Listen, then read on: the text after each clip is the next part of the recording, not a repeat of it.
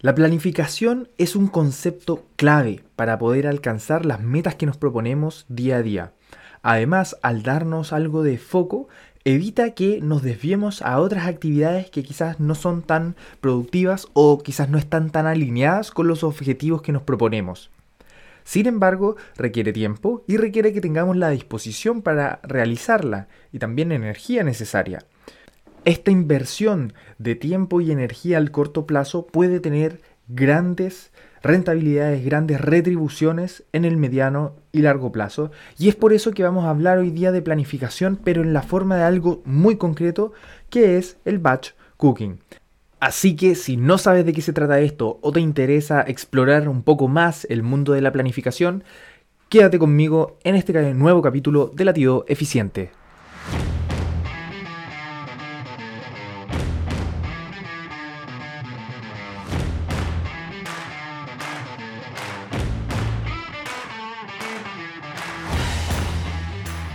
Hola, ¿qué tal? Soy Martín Mellado y les doy la bienvenida a este capítulo número 13 de Latido Eficiente, el podcast en donde vamos viendo aquellos temas, aquellos tips, aquellas ideas que nos pueden ayudar a ser un poco más eficientes en nuestro día a día, en nuestro trabajo, en nuestro tiempo de ocio, donde se les ocurra.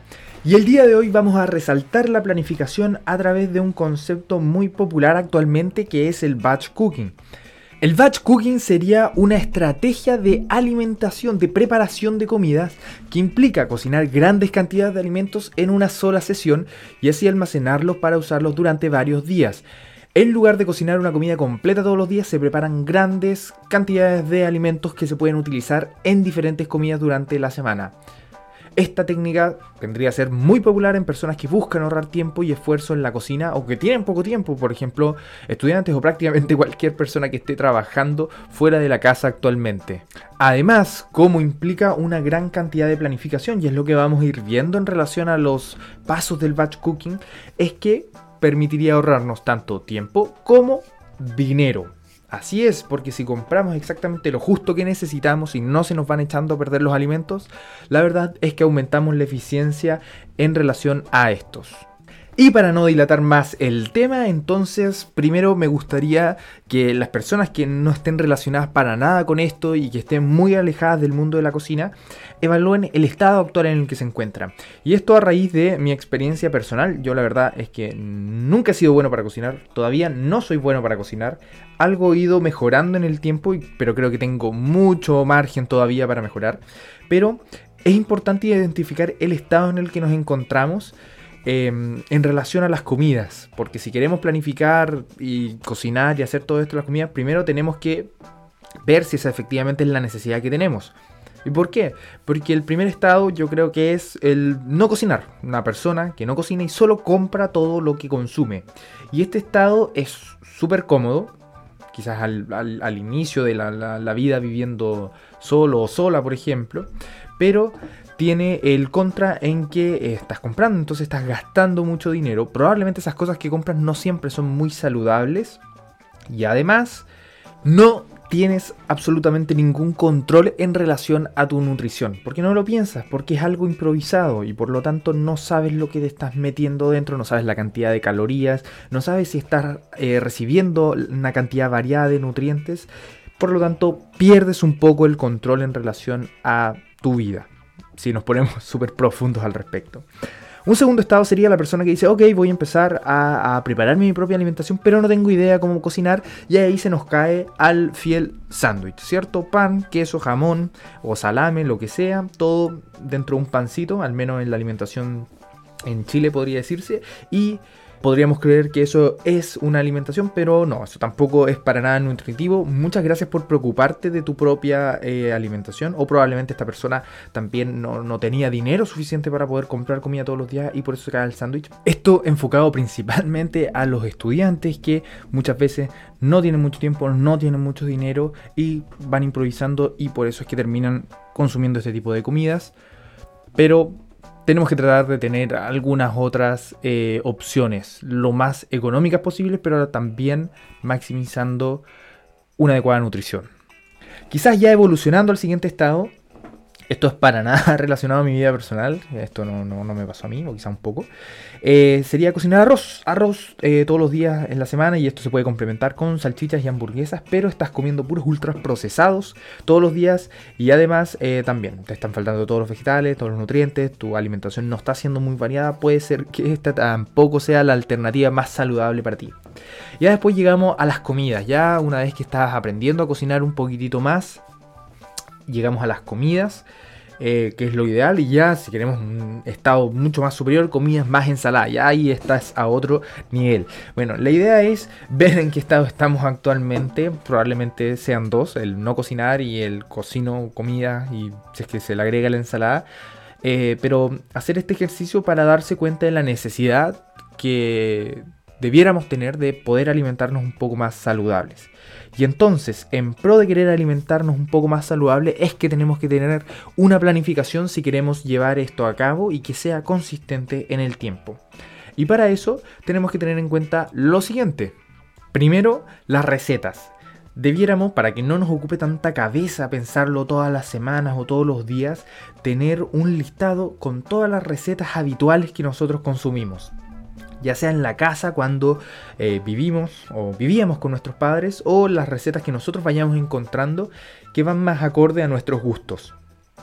Enfocarnos también en que estas sean en parte saludables, que contengan varios tipos de alimentos. No vamos a profundizar en eso actualmente, pero si es que hayas tenido asesoría, por ejemplo, con una nutricionista o un nutricionista, esto puede ser eh, bastante valioso. También considerar el precio. Muchos alimentos pueden ser saludables pero también caros, pero de repente tenemos un sesgo en que pensamos que todos los alimentos saludables son caros y eso no siempre es así. Por lo tanto, eh, te invito a ir a tu supermercado o mini market más cercano para ver los precios de las cosas, eh, aterrizar un poco esta idea y así generar un listado de los alimentos que necesitas para llevar a cabo dicha receta. Entonces la planificación, este primer punto de planificación sería tener un listado de las recetas que comes habitualmente, siempre, básicamente, y pescar las necesarias, yo diría aproximadamente unas dos por semana, para generar una planificación mensual. Entonces tendrías 8 recetas que utilizarías en un mes. Y este sería tu primer punto de planificación. Hacer, sentarte, hacer esa lista y Luego hacer tu planificación mensual de los alimentos. Posteriormente vamos a ir al punto de las compras. La idea sería, ya tenemos esta lista con los alimentos, tenemos los alimentos del mes, no vamos a comprar probablemente todo lo del mes, aunque si tenemos la oportunidad de hacerlo y no se nos van a echar a perder, genial. Pero podemos quizás tener el objetivo de hacer compras semanalmente o cada dos semanas. Esto nos permitirá ir menos al supermercado, porque si estamos viviendo el día a día y queremos cocinar, ir al supermercado todos los días no es viable, es mucho tiempo perdido. Y además los supermercados están diseñados para que gastemos plata en ellos, entonces vamos a gastar más dinero del que efectivamente tenemos planificado. Entonces, si nos queremos ahorrar algo de dinero y queremos ahorrar algo de tiempo, la idea es que vayamos lo menos posible al supermercado, yendo una vez a la semana o cada dos semanas podría ser un buen punto de partida. Entonces, este punto de la planificación de las compras, de las compras también es relevante en relación a la planificación que estamos haciendo para nuestro batch cooking. Luego pasamos a cocinar. Cocinar ya es todo un mundo. el tercer punto de planificación sería definir el día en el que vamos a cocinar. Si estamos pensando en una semana típica en donde se trabaja de lunes a viernes, lo ideal sería cocinar el día domingo. Ahora, en algunos, eh, algunos autores, la verdad es que son canales de YouTube, en eso me basé para hacer eh, este, este episodio. Pero algunas personas recomiendan que la máxima cantidad de días para las que se preparen los alimentos sean aproximadamente 3 días. Porque eso daría un margen de seguridad para la expiración de los alimentos. Hay otras personas que llegan y cocinan para 5 días, pero ¿Qué me dice mi experiencia? Por ejemplo, el arroz se echa a perder después de los tres días, ya no tiene el mismo sabor, aunque esté refrigerado. Entonces, tener eso en consideración, recomendaría ahondar un poco más según el tipo de alimentos que vayan a consumir, cuánto nos va a durar en el refrigerador habiendo sido cocinado. O si también es necesario, podría ser eh, congelar los alimentos para después descongelarlo y podría ser un proceso un poco más complejo, pensando en que esta comida, por ejemplo, la llevemos al trabajo. Pero es algo que podemos considerar. Entonces, planificar un día para cocinar. Esto está pensado para cocinar de aquí a tres días más y quizás el día miércoles tengamos que volver a cocinar para completar jueves y viernes. Eh, tenemos que considerar si el alimento lo vamos a refrigerar solamente para que esté listo para consumir o si tenemos que congelarlo y hacer algún otro proceso de preparación. De repente es para consumir la casa, entonces hay que echarlo al horno un rato, etc. Eso va a depender mucho de las recetas que tengan pensadas. Y luego en relación a la preparación y el cuarto punto de planificación en relación al batch cooking, sería primero los pasos para cocinar. O sea, cuando estamos preparando los alimentos, estos están llenos de instrucciones, tenemos que saber qué va primero, qué va después. Si es la primera vez cocinando, probablemente los vas a encontrar muy difícil. Si tú ya tienes experiencia en esto, probablemente esto va a ser muy automático, pero es algo que requiere planificación, especialmente si estamos haciendo platos nuevos. Entonces ahí vas a tener que priorizar qué preparo primero, qué preparo después, qué va a ser consumido los primeros días, si es que vamos a hacer platos distintos, aunque eso tiene otro nombre que se llama meal prep. Y otra cosa que tenemos que tener en cuenta es el tema de la contaminación cruzada. Si es que estamos cocinando muchas cosas al mismo tiempo, tenemos que tener cuidado en que, por ejemplo, las carnes crudas no tengan contacto ni los utensilios ni las carnes con los vegetales que ya vamos a tener bien lavados. Y además los recipientes en donde vamos a ir dejando los distintos tipos de comida, si es que los vamos a dejar en recipientes pequeños, que es lo más aconsejable, porque ayudan a que estos alimentos que están calientes se enfríen más rápido porque aumentamos la superficie y así rápidamente los podemos meter al refrigerador una vez que ya estén más fríos. Entonces tenemos que haber pensado todo eso en relación a la preparación. Libros de recetas hay muchos, también les voy a recomendar algo al final en donde pueden basarse para hacer esto, pero para que lo tengan en cuenta que este es el cuarto punto de planificación en relación a la preparación de los alimentos. Entonces, hemos pasado por varios puntos. Yo creo que nada de lo que les he dicho es absoluto. Este es un campo donde hay mucho aprendizaje, donde se puede experimentar los gustos en la alimentación. Son súper personales, pero sí tenemos que tener en cuenta que debieran ser lo más nutritivos posibles. Así que, en resumen, lo que les traía el día de hoy es revisar el estado en el que nos encontramos, si es que no estamos cocinando y solo estamos comprando, o si es que efectivamente estamos cocinando, pero estamos cocinando lo que nos viene el día a día o nos ordenamos en relación a eso. A raíz de eso es que existiría una estrategia que se llama batch cooking que nos permitiría cocinar todo de una sola vez para poder ahorrar tiempo y eventualmente dinero. También tratar de planificarse en relación a un listado, eh, tener las recetas que consumimos habitualmente, no sé, imagínense que sean unas 20 en total, eso es lo que comemos siempre, y estas ir dividiendo cuántas voy a comer en este mes, etcétera, etcétera. También planificarse en relación a comprar para ir la menor cantidad de veces al supermercado y ahorrar tiempo y dinero, y además prepararse para cocinar, que esto tengan un día en su agenda para poder cocinar y también tengan en cuenta la preparación de los alimentos, que viene primero, que viene después, eh, especialmente si es que van a preparar platos nuevos, porque si ya están experimentados en los platos, no tendrían problemas con eso.